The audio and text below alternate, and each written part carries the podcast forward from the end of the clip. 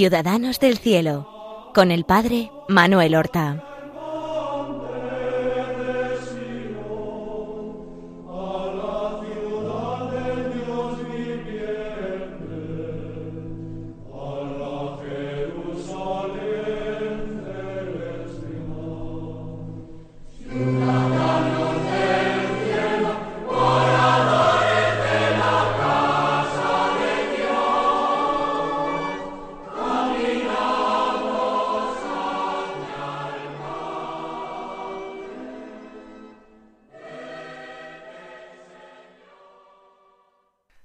Buenos días, queridos oyentes de Radio María.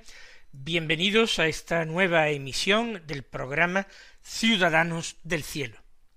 Un programa en el que nosotros nos acercamos a la figura de estos amigos de Jesucristo que son los santos, nuestros hermanos, que aguardan a reunirse con nosotros al final de nuestra peregrinación terrena. Ocupa un lugar especial en el coro de los santos de los bienaventurados, el de los mártires.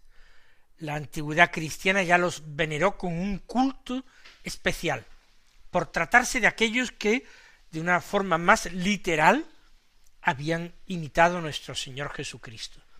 Y también ocurre que los mártires de la antigüedad, que, cuyos nombres han llegado hasta nosotros, prácticamente no conocemos apenas su historia y sólo se recuerde su martirio o el hecho de que fueron valientes testigos de Cristo.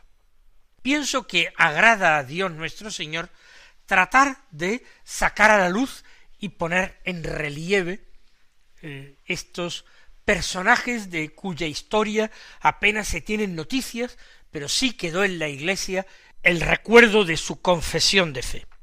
Pues bien, hoy vamos a traer al programa a dos mártires antiguos, a dos mártires de la persecución romana, que son San Nereo y San Aquiles, que fueron compañeros en el martirio. Pero fíjense hasta qué punto nos encontramos en la indecisión acerca de la vida y del martirio de estos mártires, que ni siquiera se sabe en qué siglo fueron martirizados. La tradición antigua sostiene que son mártires del siglo I. Hay quienes opinan que son ya del siglo II o tercero y otros los retrasan al cuarto. No creo que haya ningún otro en el actual martirologio del que, de los que existan tantas dudas.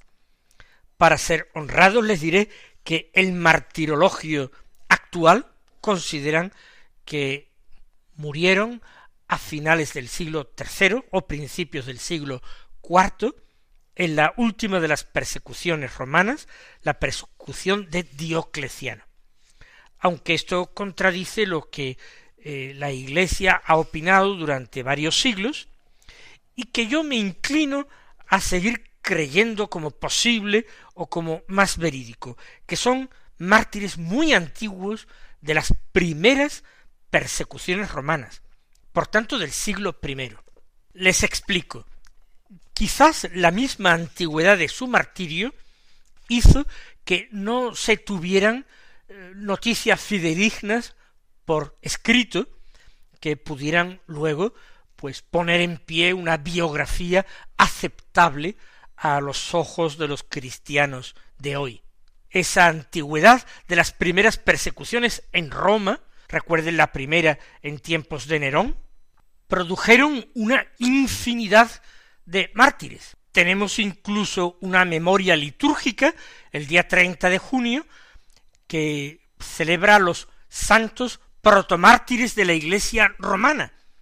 Nadie se ocupó de guardar ni siquiera los nombres de muchos de ellos, ni la descripción de su martirio, pero quedó ese recuerdo de que en las primeras persecuciones había habido un número extraordinario de mártires. Para nosotros, quizás anónimos, para Dios, jamás. En mi opinión, que no es una opinión autorizada, por supuesto, Nereo y, Aquiles son del número de estos mártires antiquísimos, de estos primeros mártires de la Iglesia romana, quizás no de la persecución del emperador Nerón, probablemente en la persecución de Domiciano. Pero vamos a exponer entonces qué es lo que sabemos o qué se puede afirmar. Se conservan unas actas del martirio de Nereo y Aquiles, pero estas actas hemos de reconocer que son muy tardías, de finales del siglo V, y por tanto están muy envueltas en leyendas, en noticias confusas, lo cual es mucho más probable que el martirio de este santo no fuera en el siglo IV, habría menos distancia temporal para estas actas del siglo V, sino que fueran mártires mucho más antiguos. Sí se conservaban los nombres de estos mártires en la memoria popular, en la veneración de los cristianos, incluso en algunos testimonios arqueológicos de importancia. Las actas del siglo V no se conocen, no se publican hasta el siglo XV, hasta diez siglos más tarde. Y entonces se pone en, valor, se pone de relieve la importancia de la vida de estos dos mártires, que según estas actas es una vida y un martirio ligado a la de una mártir que para muchos también es figura legendaria. Estamos hablando de Santa Flavia Domitila. Para quienes conocen la historia romana, eh, sabrán que Flavia quiere decir que pertenecía a la familia de los Flavios, que aportó a la historia de Roma varios emperadores, una dinastía de emperadores, la dinastía Flavia, a la que pertenecía precisamente el emperador Domiciano. Según la tradición, Flavia Domitila era sobrina de Domiciano. Y Domiciano fue el autor, el instigador de la segunda gran persecución contra los cristianos. La primera fue la de Nerón, la segunda la de Domiciano. Pues bien, esta Flavia Domitila, supuestamente, según esas actas del martirio, había tenido como servidores a Nereo y Aquiles. Nereo y Aquiles habían sido convertidos del paganismo por San Pedro. Y influida por sus servidores, ella que estaba ya prometida a un tal Aureliano, que era hijo de uno de los cónsules de Roma, declinó este matrimonio y prefirió consagrarse a Dios en virginidad. Y de hecho, el Papa Clemente la recibió dentro del orden de las vírgenes, imponiéndole el velo que denotaba esta consagración. El hijo del cónsul, Aureliano, despechado por este rechazo con el que Flavia Domitila le había ofendido, le había humillado, entonces la denunció a ella y a Nereo y Aquiles por ser cristianos. Fueron desterrados en primer lugar a una isla, la isla Ponciana, y finalmente Nereo y Aquiles son llevados a Terracina, donde allí son condenados a muerte, son ejecutados, seguramente decapitados, y enterrados en una propiedad de la familia de Domitila. Fue una propiedad que luego cedieron a la iglesia y se convirtió en cementerio de cristianos. Esto estaba eh, cerca de la vía Ardeatina. Pues eh, sobrevivió Flavia Domitila algún tiempo, consiguió la conversión de otras personas de la familia imperial, concretamente de Eufrosina y Teodora, las animaba también a la virginidad, y finalmente fueron encerradas estas vírgenes en una casa y se les prendió fuego para que murieran.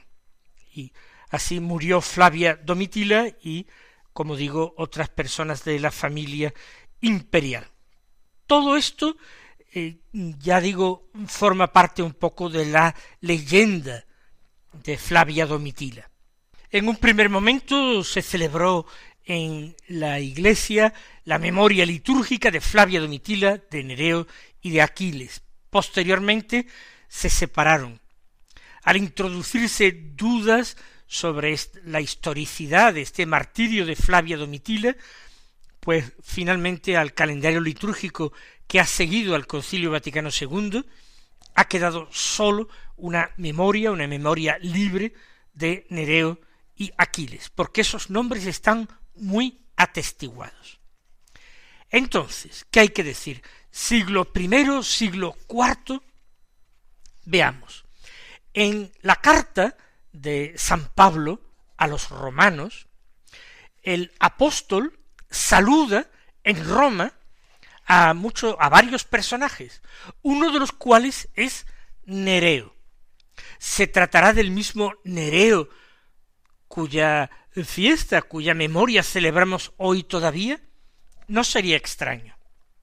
Pero algo más tarde, en el siglo ya cuarto, el Papa San Damaso, de origen español, el que tuvo por secretario algún tiempo a San Jerónimo y le mandó eh, traducir la Biblia al latín, dio lugar a la famosa Vulgata que ha utilizado la Iglesia durante siglos, el Papa San Damaso era muy devoto de los santos mártires y trató de adecentar y de embellecer los sepulcros de los mártires que se encontraban en Roma. Hizo una gran labor, un gran trabajo y el nombre de algunos de estos mártires se conservan gracias a su celo. Él visitó con asiduidad las catacumbas y escribió versos con que decorar los sepulcros de algunos de estos mártires. Pues bien, el Papa San Damaso hace un elogio de Nereo y Aquiles. Y esto es decisivo para que la Iglesia aún los mantenga en su calendario litúrgico. ¿Qué escribe San Damaso respecto de estos mártires? Dice, Nereo y Aquiles, mártires, se habían inscrito en la milicia y ejercitaban su cruel oficio atentos a las órdenes del tirano y prontos a ejecutarlas constreñidos por el miedo. Milagro de la fe. De repente dejan su cruel oficio, se convierten, abandonan el campamento impío de su criminal jefe, tiran los escudos, las armaduras, los dardos ensangrentados, y confesando la fe de Cristo, se alegran de alcanzar mayores triunfos. Tened noticia por Damaso a qué alturas puede llegar la gloria de Cristo. Estos versos son eh, preciosos, no ya por la calidad eh, literaria, sino por la noticia histórica.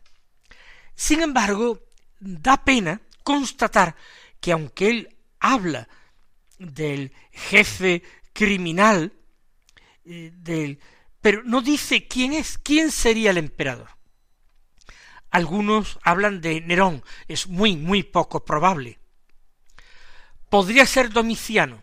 Aquí es donde se concentra la tradición más antigua.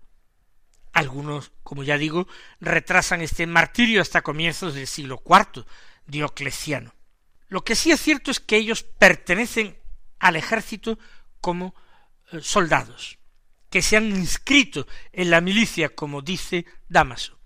Y la pertenencia a la milicia tenía graves inconvenientes, sobre todo en estos primeros momentos para los cristianos. A veces había que participar en verdaderos pelotones de ajusticiamiento y convertirse así en verdugos de otras personas. Es lo que se sugiere. Ejercitaban su cruel oficio. El cruel oficio es el ejercicio de las armas. No lo parece porque no es la expresión propia de Damaso para otros, para otros que han sido soldados. El cruel oficio podría, dentro del ejército, pues tratarse precisamente de una especie de policía militar o casi de verdugos militares. Lo cierto es que se convierten. ¿Habrá sido por influencia de Pedro? Pues tal vez, aunque más posiblemente eh, Pedro ya hubiera él mismo coronado su vida con el martirio en la cruz. Pero lo cierto es que son conversos y que ven que es incompatible su fe con la pertenencia a la milicia en aquellas condiciones concretas. Y por eso dice que arrojan las armas y se marchan. Por tanto, se convierten también en desertores. Y además desertores por su fe, lo cual resulta intolerable para la mentalidad de la época.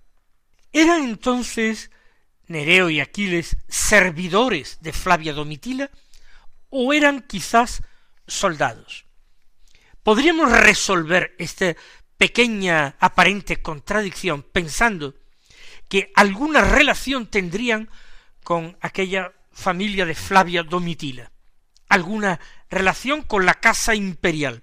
Quizás eran miembros de la Guardia Pretoriana, el servicio inmediato del emperador, Domiciano fue un emperador cruel, profundamente desconfiado como todos los tiranos. Percibió quizás como una amenaza la nueva fe y la infiltración de cristianos en su círculo de allegados y de personajes más cercanos a él. Por tanto, ese servicio a la persona del emperador, su posterior deserción del ejército por motivos de fe, Quizás la conversión vino por influencia de Flavia Domitila.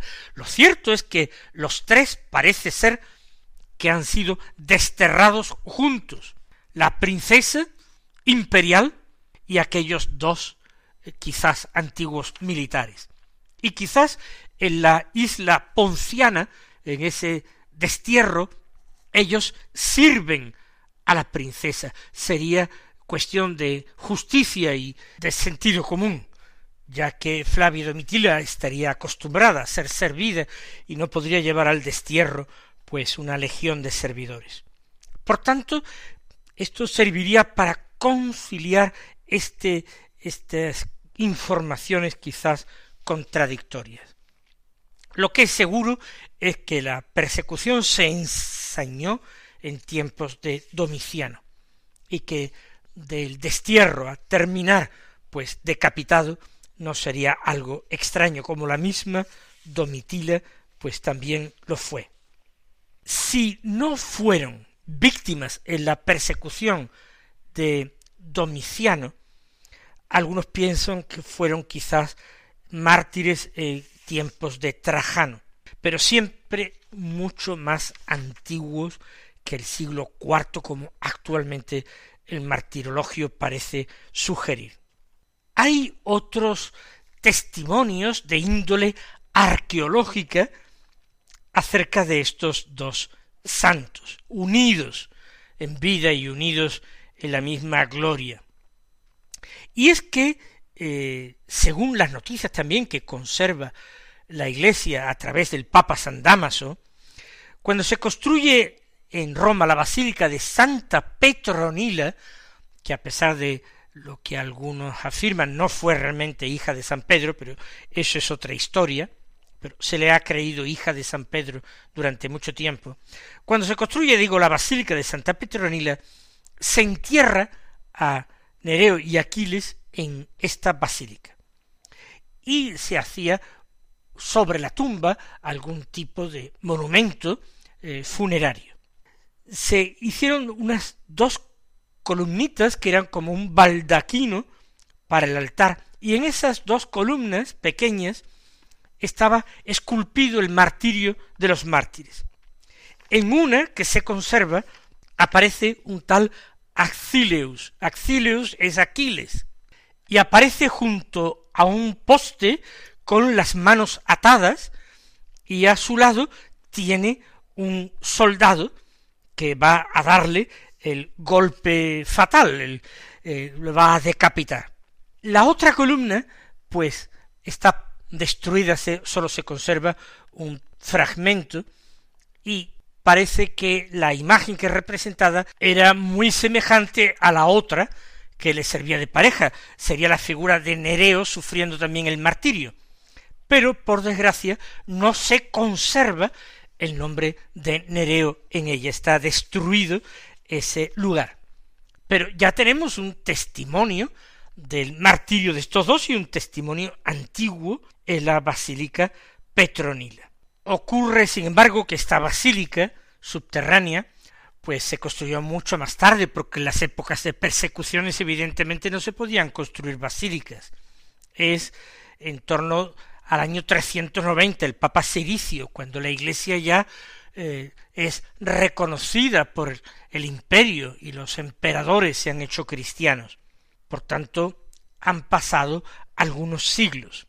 Pero, insisto, el culto a estos mártires es antiquísimo y ya en el 390 Nereo y Aquiles son reconocidos como mártires insignes.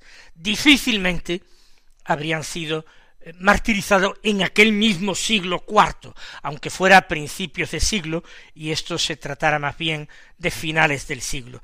Es mucho más lógico suponer un eh, culto y una tradición mucho más antigua.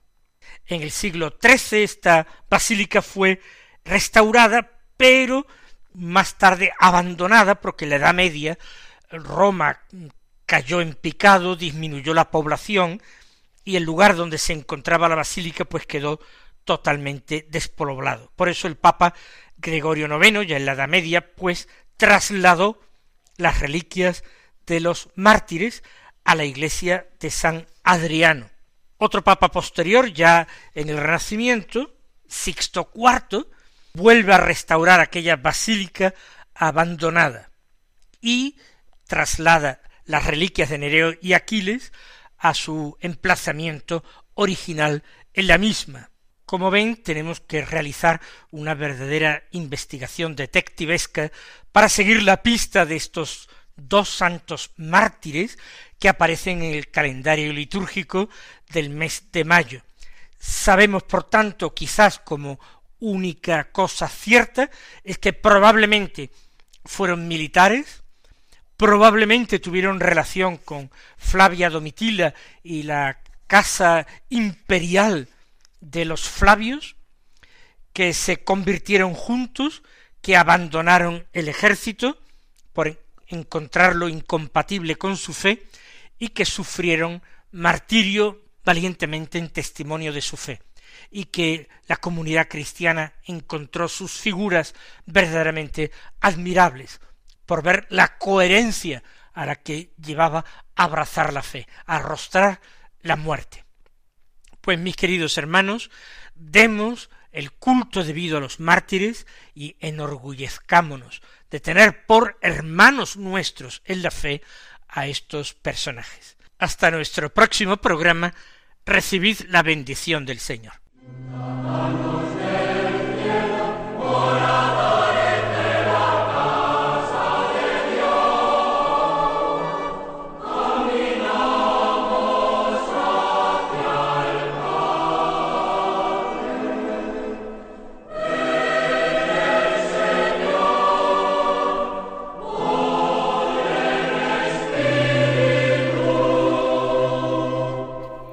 Han escuchado en Radio María Ciudadanos del Cielo con el Padre Manuel Horta.